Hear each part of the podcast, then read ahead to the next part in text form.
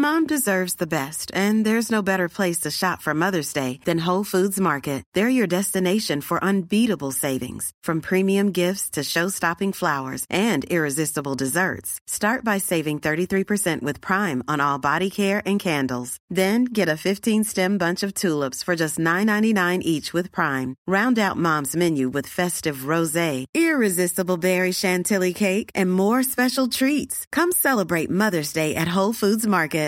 Here's a cool fact a crocodile can't stick out its tongue. Another cool fact you can get short term health insurance for a month or just under a year in some states. United Healthcare short term insurance plans are designed for people who are between jobs, coming off their parents' plan, or turning a side hustle into a full time gig.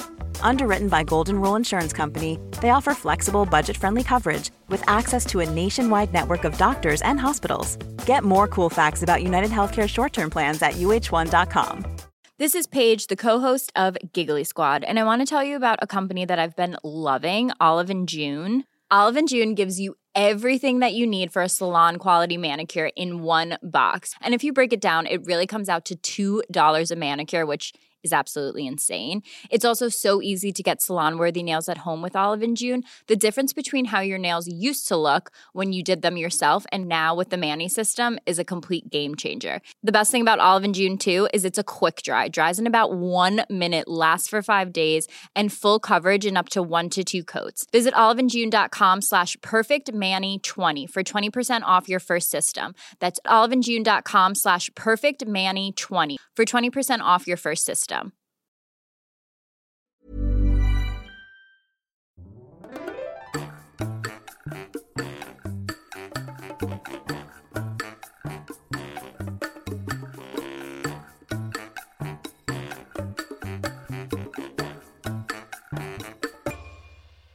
Hola, ¿qué tal? Esto es Dos con Todo. Yo soy David. Y yo soy Ana. El día de hoy vamos a tener un episodio sobre las mascotas y cómo actúa la sociedad con ellas, en el pasado y ahora. Así es. Ustedes sabían que en México, en 1853, un presidente llamado Antonio López de Santana, que fue conocido por vender gran parte del territorio mexicano a Estados Unidos, puso un impuesto a los animales y, bueno, entre otras cosas, a las ventanas y a las puertas. Se dice que los ciudadanos tenían que pagar un peso mensual por cada perro y también tenían que pagar dos pesos por cada caballo gordo y un peso por cada caballo flaco. Vaya, entonces no convenía alimentar mucho a nuestros animales, ¿no? No. Y bueno, estuve investigando cuánto valía un peso en esos años, pero la mayoría de los registros empiezan en 1900 y algo.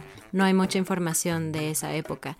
Entonces, lo único que pude encontrar es que un peso aproximadamente equivalía a 0.97 dólares, es decir, casi un dólar. Un dólar era suficiente para comprar un par de zapatos. Entonces tenías que pagar esa gran cantidad por tener un perro. Wow unos zapatos por tener un perro. No sé si hubiera tenido un perro. Sí, posiblemente no. Y bueno, si las personas decidían no cumplir con este impuesto y las autoridades se daban cuenta de ello, podrían pagar hasta tres veces esa cuota. Tres veces, wow. Sí, es un poco ridículo. Y bueno, ah, vamos a hablar de cómo era el asunto de las mascotas en la antigüedad, además del tema de los impuestos. ¿Tú qué recuerdas? ¿Cómo era antes tener un perro para un mexicano? Lo que yo recuerdo de cómo se trataban los animales antes es que los perros, por ejemplo, que eran los animales que más comúnmente tenía una familia mexicana, estaban a veces en la azotea o en los patios. Servían prácticamente para cuidar a la familia.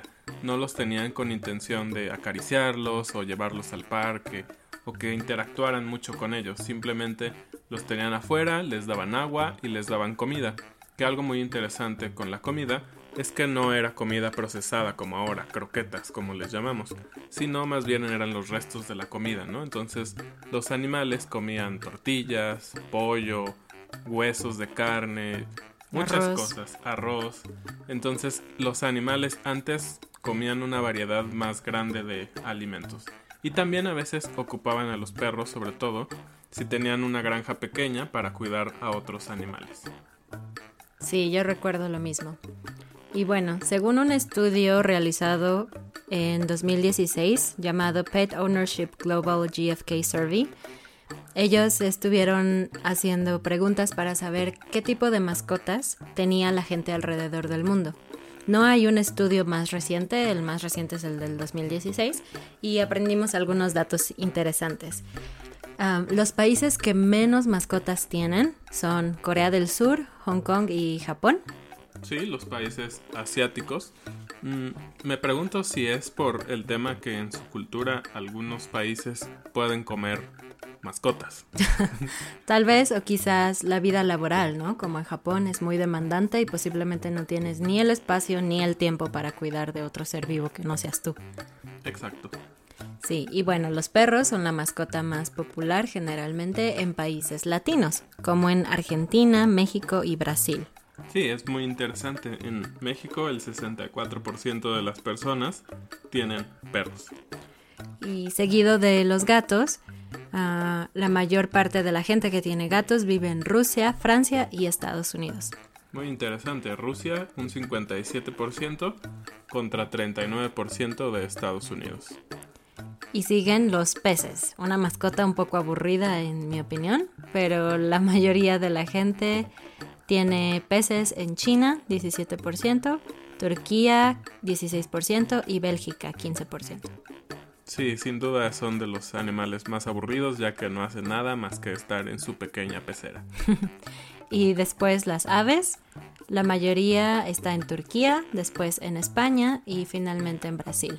Eso es interesante porque había una tradición o una, un recuerdo de México antiguo en el cual muchas señoras tenían pequeños pájaros que llamamos canarios y era antes muy común escuchar que cerca de las casas se escuchaban los pájaros cantar, pero hoy en día la gente ya no le gusta tener ese tipo de animales. Ha cambiado también.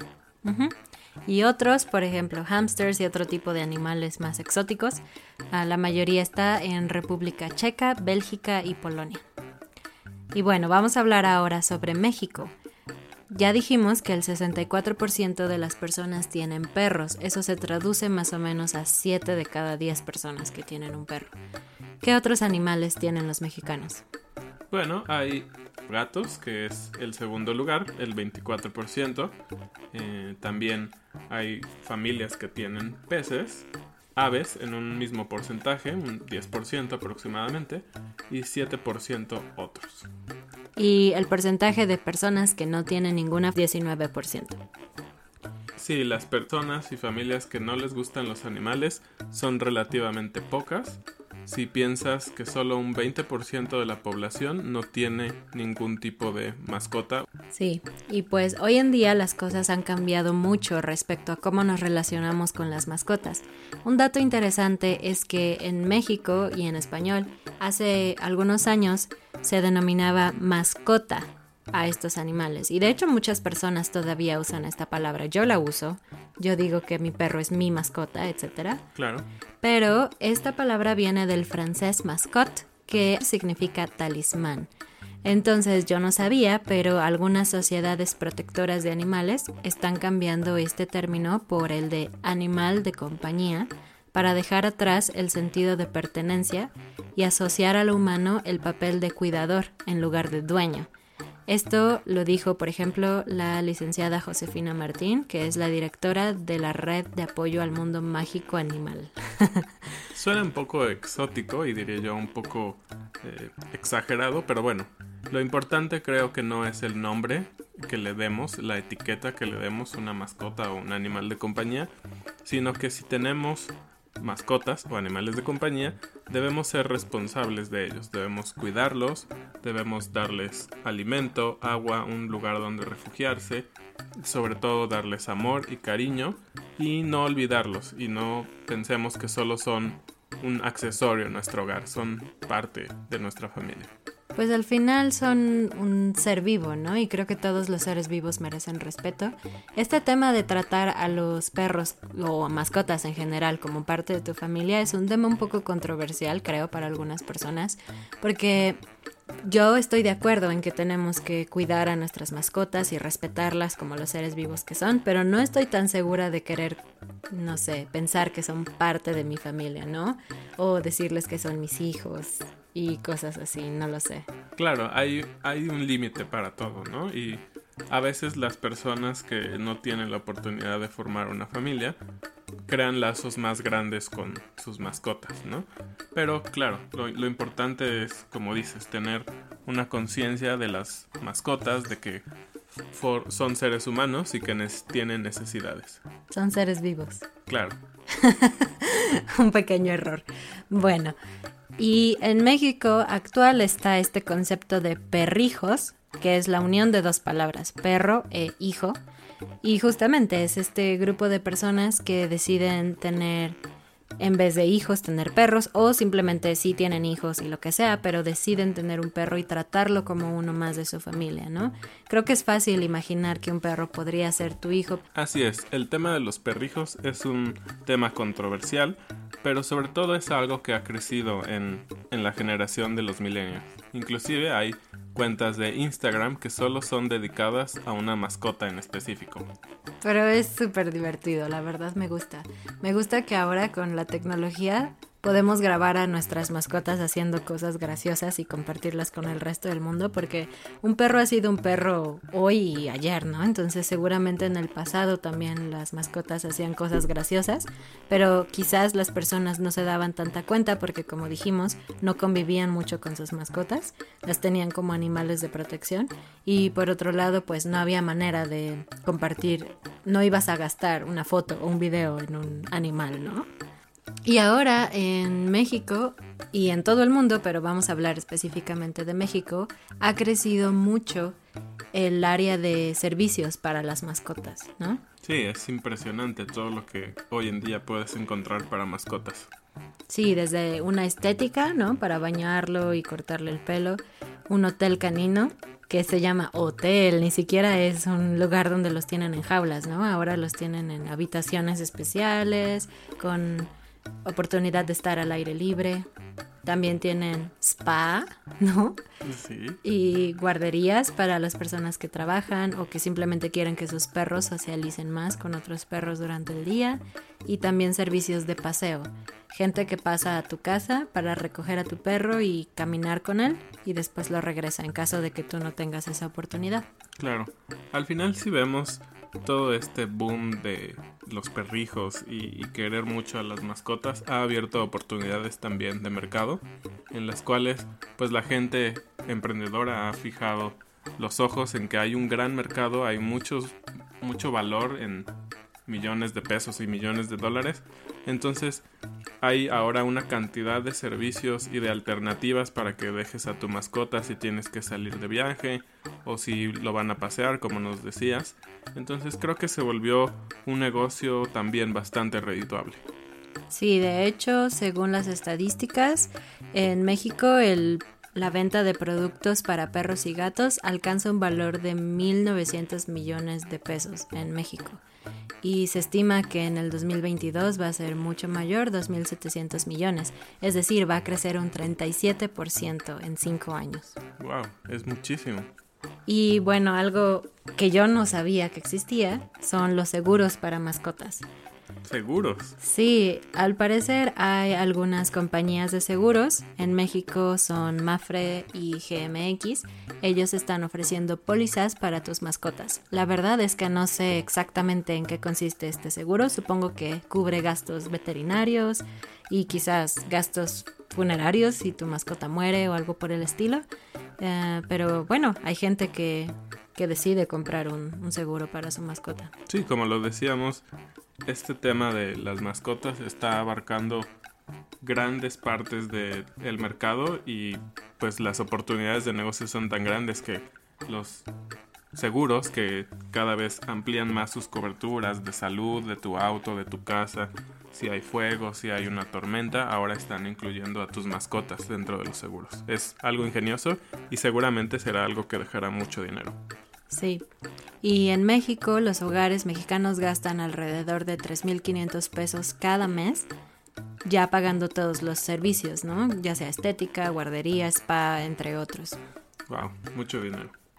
¿Y por qué no hablamos un poco sobre los derechos animales y este tema del abandono? Porque en México ha crecido mucho el tema de los derechos de los animales, incluso se están generando leyes nuevas que intentan que los animales sean respetados y tratados de forma más digna. Pero al mismo tiempo, irónicamente, en México cerca de 500.000 perros y gatos son abandonados cada año. Somos el segundo lugar a nivel mundial que tiene animales de compañía en la calle. Eso es muy cierto y es muy triste también. En las principales ciudades del país es muy común ver perros de todos los tamaños, mascotas pequeñas y grandes, que están en la calle y que eh, ahora hay muchos centros que se dedican a rescatarlos, cuidarlos, darles alimentos, bañarlos y tratar de ponerlos en adopción. Es muy común ahora eh, el concepto de adopta una mascota, no compres, porque hay tantos animales allá afuera que viven en la calle y que tienen que cubrir sus necesidades que es mejor adoptarlos. Sí. Y en Ciudad de México, por ejemplo, la Ley de Protección para los Animales prohíbe la venta y explotación de animales en la calle o en vehículos, en tiendas departamentales, tiendas de autoservicio. En sí, si tú quieres vender un perro, se puede hacer en internet, ¿no? De forma más o menos ilegal. Claro. O tienes que tener un permiso especial para vender animales. ¿Qué te refieres con explotación de animales? ¿Ponerles una bomba y que exploten? no, pues a usarlos, por ejemplo, en circos tener animales para que trabajen, ¿no? Animales que no fueron diseñados, o más bien que no tienen un uso laboral, por ejemplo, puedes pensar que los caballos son útiles en una granja, ¿no? Pero no tienen por qué servir para el, no sé, el ámbito de entretenimiento en un circo. Claro, entiendo. Sí. Pero bueno, muchos de estos animales que acaban en la calle en realidad son porque es común en México regalar mascotas, bebés, cachorros, en Navidad, en Día de Reyes, en San Valentín, pero los dueños muchas veces no quieren quedárselos, ¿no? Cuando ven que es una gran responsabilidad o quizás el animal no está bien adiestrado. O es mucho dinero lo que hay que gastar. Sí, claro, y deciden abandonarlos, entonces es bastante triste y por eso los refugios ahora lo que están haciendo es cuando rescatan a un perro lo esterilizan o a un gato. De esta manera, aun si una persona lo adopta y después decide abandonarlo, ese perro particularmente no va a poder tener más perritos y va a contribuir a que haya menos animales callejeros en un futuro. Sí, eso tiene creo que dos aristas, ¿no? Porque por un lado, pues sí, no van a traer más animales al mundo, pero también cambia su, su estructura, ¿no? Y sus hormonas y todo esto. Entonces al final no van a ser los mismos perros que eran antes. Entonces solo es algo para considerar. Sí, y algo más para considerar es que existe una ley en la que se permite la eliminación de perros y gatos por medio del sacrificio sin crueldad en centros autorizados. Entonces, debes de pensar que si vas a abandonar a tu perro, muy posiblemente va a estar triste, va a sufrir, lo van a atropellar, depende, ¿no? De, lo que pueda pasar con el perro, pero incluso la ley permite que lo maten si es necesario. Wow, qué triste. Sí. Bien, pues esos son los datos que tenemos sobre la vida con mascotas en México y ahora queremos compartir con ustedes algunas de nuestras experiencias con las mascotas aquí. No sé si tú recuerdas cuando eras niño, creo que todavía puedes encontrarlo en los mercados o en los tianguis. Había pollitos bebés, pero de colores, no amarillos, rosas, verdes. Claro, sí. Era un poco extraño porque era un lugar pues ilegal, podríamos decirle, no establecido, no era un negocio formal, sino alguien que tenía varios pollitos de muchos colores y los vendían a un precio muy barato y pues era un poco cruel porque los pollitos estaban de un color distinto, estaban pintados con aerosol o algo así entonces, bueno, había muchos niños que les gustaban, a mí particularmente. Nunca me dejaron tener uno y creo que estuvo bien porque tal vez no lo hubiera cuidado bien y hubiera muerto. Sí, Y además era cruel porque, como dices, seguramente la pintura que usaban en esos pollitos no era hipoalergénica ni nada y posiblemente afectaba la salud de los pollos. claro. Yo sí tuve como tres pollos en total en mi vida, no de colores, pollos normales, los compré en una granja. Y fue muy divertido, la verdad. Sí, uno se me murió, creo que se asfixió con algo. Y el otro creció tanto que tuve que regalarlo porque no tenía suficiente espacio para tenerlo. Lo llevé a una granja. Posiblemente se lo comieron, pero sí. Am, ¿Qué más? He tenido tortugas japonesas también. Ok. Con reptiles yo no tengo nada que ver y no quiero ver nada. Ay, son bien bonitos. Todo el mundo tiene tortugas japonesas en México cuando son niños. Mi hermana, de hecho, tiene una que creció bastante y ahora convive mucho con los humanos. Parece un perro. ah, es verdad, la conozco y tú sales o caminas por el pasillo y la tortuga va atrás de ti. Es un poco raro y escalofriante a veces. No, es genial. De hecho, esa tortuga se llama Pascal y cuando tú le llamas, Pascal reconoce su nombre y sale a verte. Entonces, nunca pensé que una tortuga pudiera ah, convivir tanto con los humanos. Lo que comentábamos, mayormente en México pues tenemos perros y no ha sido nuestra excepción. Hemos tenido un par de mascotas. El primero fue Nio, un perro rescatado. Labrador, más Lab- o menos. Sí, estilo labrador. Pero él tenía un problema. Tenía un problema en el sistema nervioso y no nos reconocía, nos quería morder a veces y se portaba bastante mal. Sí, fue muy triste porque yo lo sacaba a pasear varias veces al día y no era suficiente para él. Tenía demasiada energía o ansiedad o no sé, era imposible vivir con él porque vivíamos en un departamento, pero por supuesto no lo abandonamos, sino que buscamos a alguien que pudiera adoptarlo, que tuviera un jardín grande y esa persona se quedó con. Claro, así es. Y ahora tenemos a Lola, una perrita rescatada, muy pequeña, Criolla. criolla de muchas razas. Sí, exacto. Criolla o criollo significa que es un perro que no tiene una raza específica, sino que está mezclada. No sabemos de qué raza es. Así es. Y bueno, Lola es un perro blanco, muy, muy amoroso, le gusta lamernos, le gusta estar con nosotros todo el tiempo, es muy agradecida. En fin, creo que es la mascota ideal para nosotros porque trabajamos en casa y porque ella disfruta de estar con nosotros. Tal vez para otras personas sería un poco triste porque ella estaría sola todo el día y le gusta tener atención. Sí, y bueno, Lola tiene una condición que se llama heterocromia y es que tiene tres colores en, en sus ojos. Es azul, claro, mm, verde más o menos y como negro. Entonces sus ojos son interesantes. Muy interesante. Y para finalizar, ¿tienes alguna cosa divertida que nos quieras contar sobre Lola? Bueno, Lola todas las mañanas se despierta antes que nosotros y ella es muy tranquila. Entonces, si ve que nosotros no hemos despertado, ella simplemente se queda acostada y está esperando, viendo hacia donde estamos nosotros durmiendo y espera. No, no hace ruido, no se levanta, pero en cuanto alguien se despierta, ella se agita y mueve la cola y brinca y quiere que le hagas caso y que la saques. Entonces, Lola es una bonita cosa que ver por las mañanas. Así es. Bueno, pues esto fue todo para el episodio de hoy. Esperamos que hayan aprendido algo nuevo y que respeten a sus mascotas. Nos vemos. Hasta luego.